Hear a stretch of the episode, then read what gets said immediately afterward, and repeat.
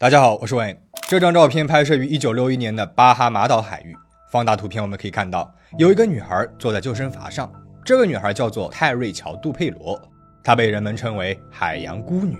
照片定格的这一刻，年仅十一岁的她已经独自在海上漂流了四天了。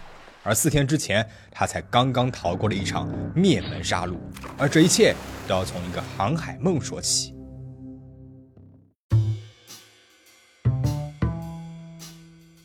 泰瑞出生于美国威斯康星州的一个五口之家。他的父亲亚瑟·杜佩罗在二战时期曾是一名海军看护兵。在海上那些日子，亚瑟爱上了这片既温柔又凶险的世界，一个航海梦想在他的心里发了芽。而战争结束之后，二十三岁的亚瑟被分配到了华盛顿的五角大楼工作。他在这里与他的妻子简·布罗池相识并且结婚。后来。亚瑟进入了大学，主修视光学。毕业之后，又回到了家乡威斯康星州，开了一间眼科诊所。婚后的几年里，亚瑟和简接连生下了一儿两女：大儿子布莱恩，二女儿泰瑞和小女儿雷尼。一九六一年十月，亚瑟迎来了自己的四十岁不惑之年，事业有成，家庭美满。他终于下定决心去实现人生唯一的遗憾，带着家人一同追逐那片魂牵梦萦的碧海蓝天。佛罗里达州的劳德代尔堡因为有着繁杂的运河系统，被人们称为“美国威尼斯”。亚瑟在这里的码头租下了“蓝美人号”，这是一艘十八米长的双桅帆船，可承载五到六名乘客。船舱里面有两间卧铺、一间厨房和一间洗手间。船尾另外有一处睡觉的地方。负责驾驶它的船长是四十四岁的朱利安·哈维，和亚瑟一样，朱利安也是一名二战老兵。朱利安是前线的轰炸机飞行员。在空军服役十六年，执行过一百一十四次飞行任务，其中就包括了被称为二战最惨烈的低空轰炸行动——普罗耶舍地油田的潮汐行动。二战之后，朱利安又参加了朝鲜战争，以少校的军衔退伍。在他成为空军之前，最爱的也是航海。朱利安出生于曼哈顿的富人区，高中的时候就经常沿着长岛海峡出游。退伍之后，他凭借着良好的外形气质。长空战士和海上玩家的简历被蓝美人号的主人聘为了船长。这一次，因亚瑟的邀请和雇佣，他将负责驾驶蓝美人号，带着杜佩罗一家人来一场为期七天的海上之旅。一九六一年十一月八日，亚瑟与妻子简、他们的孩子布莱恩、泰瑞、雷尼、船长朱利安和他负责打理舱内事务的妻子玛丽迪恩一行七个人，从佛罗里达州劳德代尔堡的码头出发，驶向了巴哈马群岛。航行如同亚瑟理想当中的那般顺利美好，两位男士讨论着他们热爱的大海，时不时的交替掌舵。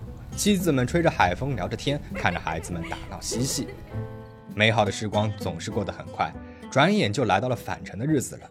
十一月十二日，蓝美人号在巴哈马的桑迪贾停靠，他们计划用后面两到三天的行程，在十一月十四号或者十五号回到出发地劳德代尔堡。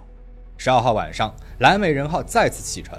这将是他们的第一次，也是最后一次的夜间航行。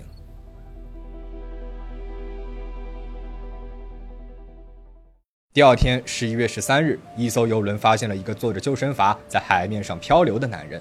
见到游轮驶近，男人高举双手挥舞着求救，嘴巴里面喊着一句话：“我叫朱利安·哈维，我是蓝美人号的船长，我这里有一个死去的孩子。”船员将朱利安救上了岸，他身边的孩子。正是杜佩罗家的小女儿，七岁的雷尼。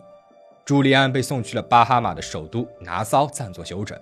他回忆，昨天夜里八点半左右，船只遭遇了风暴，主桅被吹折了，掉进海里的时候，把船给砸出了一个大洞。眼看着船即将沉没，朱利安就扯下了救生筏，跳入了水中，保住了一条命。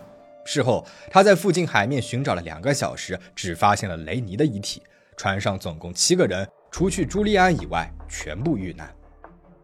沉船四天以后，朱利安回到了位于迈阿密的海岸警卫队总部，参加听证会，对蓝美人号沉船的原因以及作为船长的朱利安在沉船事件当中应负哪些责任等一系列问题进行厘定。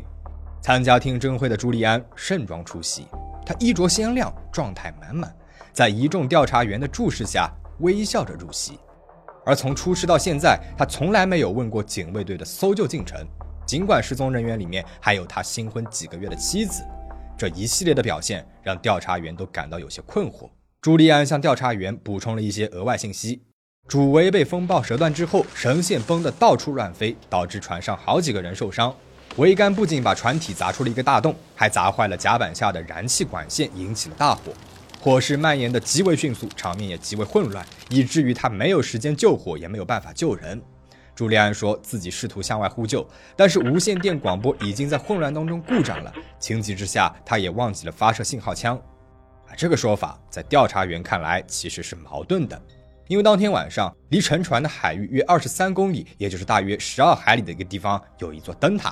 啊一般来说，灯塔的视距大多为十五到二十五海里，而在这一段可照见的范围内，当班的看守员没有发现任何船只起火的迹象。调查人员问的越多，朱利安的回答也越模糊，越口齿不清。直到听证会接近了尾声，他才恢复到一开始的放松状态。就在这个时候，警卫队队长突然激动地冲了进来，并且带来了一个喜讯：最新前线电报消息，蓝美人号还有一个幸存者。Has she been conscious at all since? Uh, that I don't know. I couldn't say, sir. Was she unconscious when she was brought in? Uh, yes, sir. She's out now, I believe. She was in full shock when she got here. What's her condition? Serious, but I think she'll be all right. I think she'll live. What were her first words? Her name? She said anything else? No, no word. 这个幸存者正是杜佩罗家的二女儿泰瑞，她被一艘货轮在桑迪加东南方向的海域救起，送往了医院救治。 听到这一消息的朱利安，先是脱口而出一句话：“天哪！”接着眼睛看向了地面，停顿了片刻之后，说了一句：“这真是太棒了。”随后借口说自己要去看望亡妻的家人，飞速离场。结果第二天的早晨，一家汽车旅馆的清洁工就在厕所里面发现了朱利安的尸体。他用刀割破了自己的手腕、手臂和喉咙，自杀而亡，并且在留下的遗书当中说自己很累，无法继续承受下去，请求朋友将自己海葬。几公里之外，严重脱水、脏器衰竭的泰瑞正在医院里面接受着治疗。沉船事故，一人获救，一人自杀的消息马上传遍了全国，所有的人都在等待着泰瑞的苏醒，等待着他揭开蓝美人号的真相。十一月二十号，获救三天之后，泰瑞终于是脱离了生命危险，从昏迷当中醒来了。在调查人员和医生的监护下，说出了他所经历的一切。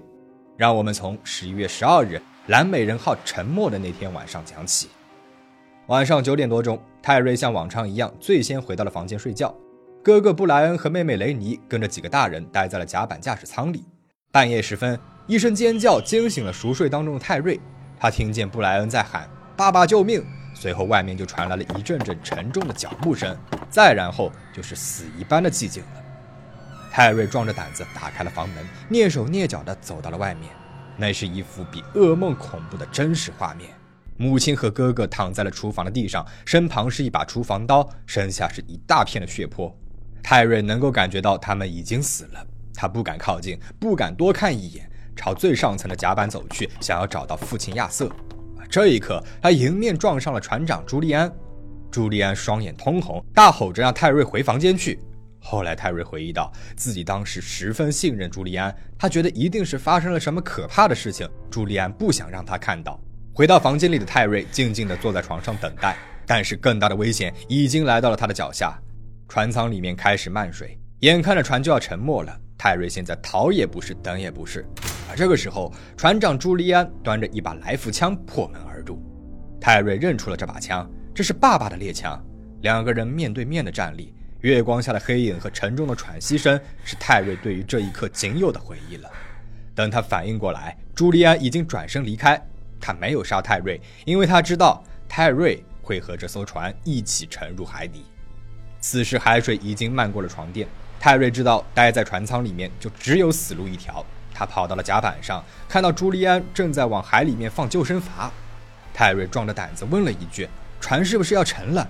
朱利安没有理他，坐上了救生筏就向远方划去。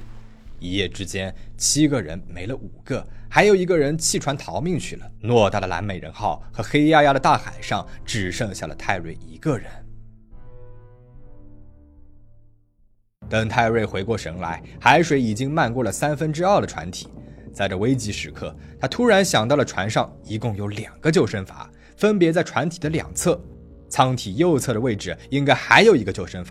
泰瑞俯身一看，果真如此，这个救生筏就在海面上漂浮着。他马上坐了进去，手忙脚乱地拨开了绳索，但是，一根主绳正紧紧地系在了船体上。随着海水没过了整艘船，泰瑞和救生筏也一起被拽了下去。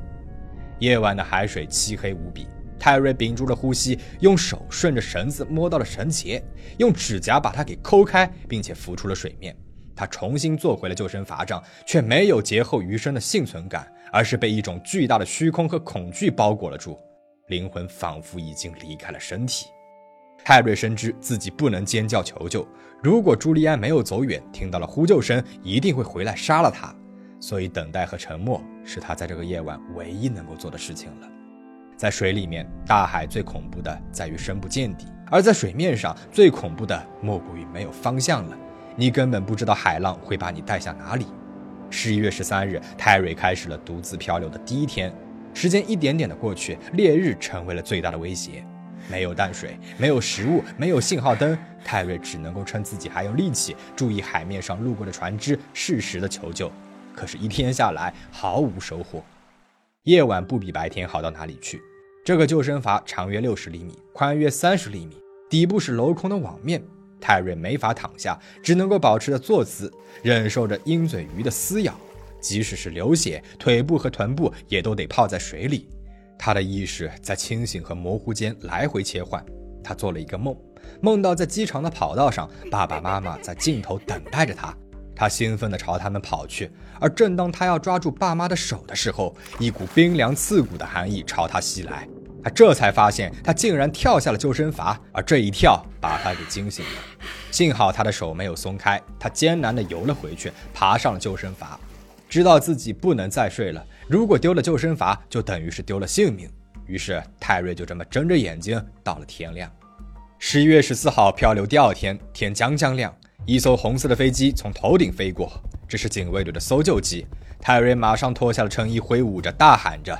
但是白色的救生筏和海浪的反光与白沫融为了一体，飞机并没有发现泰瑞，朝着远处飞走了。不久后，海面上又出现了一艘船。泰瑞手脚并用，拍打着水面，试图划过去与海浪抗衡。但是，一个十一岁的小女孩怎么能够敌得过这大海的力量呢？希望再次落空。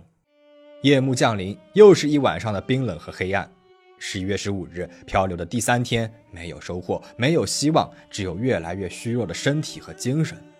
十一月十六日，漂流第四天，泰瑞已经没有力气向路过的船只求救了。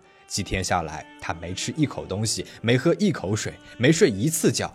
他的四肢开始浮肿，关节神经阵阵作痛，口鼻像是抽干水的枯井，皮肤似是三伏天的火焰山。他出现了重度脱水、晒伤、肾衰竭、心律不齐等症状，意识和信念都随着路过的船只来了又去，所剩无几。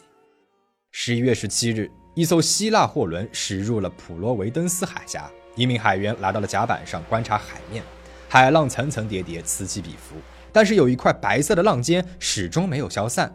海员拿起了望远镜，仔细的看了一看，这才发现那竟然不是浪，而是一个人。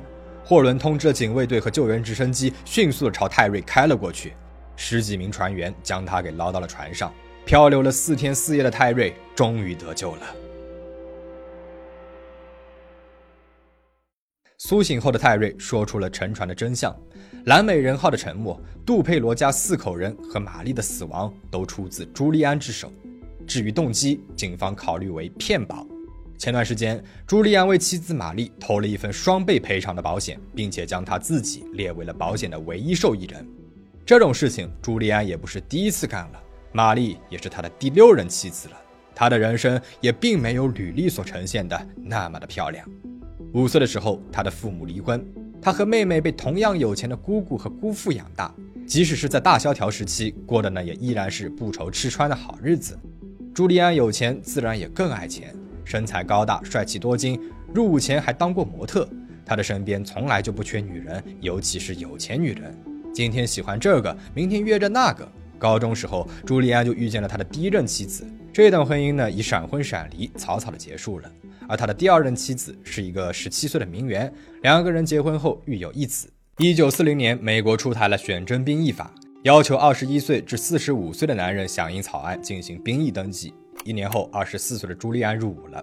在作战期间，他获得了一些奖项。不过他的事故率在军队里面算是出了名的高的，而且他经常的翘训练和任务。战争结束之后，朱利安和他的第二任妻子离了婚，家道呢也不复往日风光了。他将自己包装成了一个战争英雄，以此骗到了第三任妻子，二十一岁的上流社会名媛乔安。两个人生下了一个儿子。一九四九年的某一天，朱利安开车载着妻子和岳母在道路上面正常行驶，车子突然失控，冲进了河里。朱利安侥幸逃脱，妻子和岳母不幸遇难。他的表现就和后来沉船事故发生的时候一样，毫无波澜。精神鉴定师认为他是一个爱无能的反社会、病态的撒谎精、自恋狂。那虽然警方也一度怀疑过他，可惜那个年代侦查手段有限，他们没能够找到任何直接的证据能够证明这一切都是朱利安的阴谋。这场事故帮朱利安送走了妻子，拿到了一大笔的赔偿金。几周之后，朱利安就又有了新欢，接着是他的第四任、第五任妻子，结了离，离了结，结婚和保险似乎就是他赚钱的主要方式。那他的游艇曾经也因为撞上了沉船的残骸、无故起火等原因，多次的从政府和保险公司那里获得过数万美元的赔偿。一九六一年，朱利安又遇见了他的第六任妻子，前环球航空公司的空乘玛丽·迪恩。结婚之后，玛丽这才发现朱利安看似光鲜，实则落魄。善于推销自己的朱利安被蓝美人号的主人雇佣为了船长，夫妻俩呢就一直在船上吃住，每个月能够拿到两百到三百美元不等的出海费。新婚刚两个月，朱利安就为玛丽买了一份双倍赔偿的人身保险。之后就发生了我们前面所说的一切，这一切迹象证明朱利安早就计划了杀死自己的妻子了。警方推测，十一月十二号晚上。他解决掉了玛丽后，试图毁尸灭迹，想把她给扔下船。而这个时候，不巧被杜佩罗夫妇给撞见了。朱利安当即决定，大人孩子一块灭口。他杀死了杜佩罗一家，把船给凿沉，企图让海水淹没一切，包括泰瑞这个唯一的目击者。坐上了救生筏离开的时候，他遇到了漂浮在海面上的雷尼，顺手带走了他的遗体，然后捏造了风暴和失火，应付警方的调查。只是他没有料到，十一岁的泰瑞竟然独自在海上活了四天。如此一来，暴露呢是迟早的事情了。朱利安用假名字入住了汽车旅馆，写了一封遗书，在遗书当中嘱咐朋友将他给海葬，并且收养自己与死于车祸的第三任妻子所生的儿子。然后他来到了洗手间，把遗书、为玛丽购买的保险单放在了身旁。自知藏无可藏，朱利安举起了利刃，选择了自我了断。从杀戮和海洋当中奇迹生还的泰瑞，成为了人们口中的海洋孤女。他获救的事迹，使得相关部门对航海的有关规定进行了整改，并且提议将救生筏的颜色改为醒目的橙黄色，也就是我们现在能够看到的大部分国际通用的救生筏。泰瑞出院之后，被姨妈和姨父给收养，回到了威斯康星州。他们在家附近的墓地，为不幸遇难的杜佩罗夫妇以及布莱恩和雷尼立了一块墓碑。十二岁的时候，泰瑞改名为泰拉，和姨妈姨父以及三个表兄弟生活在一起，顺顺利利的长大，并且结婚生子。多年来，泰瑞总是抱有父亲还活着的念想，从未停止过寻找。他会跑去佛罗里达、加利福尼亚附近的海域搜寻父亲的踪迹，十几年如一日，风雨无阻。直到三十五岁的时候，他才接受了现实。后来，泰瑞成为了威斯康星州自然资源部的水资源管理专家，守护着大海。就像当初大海守护着他一样。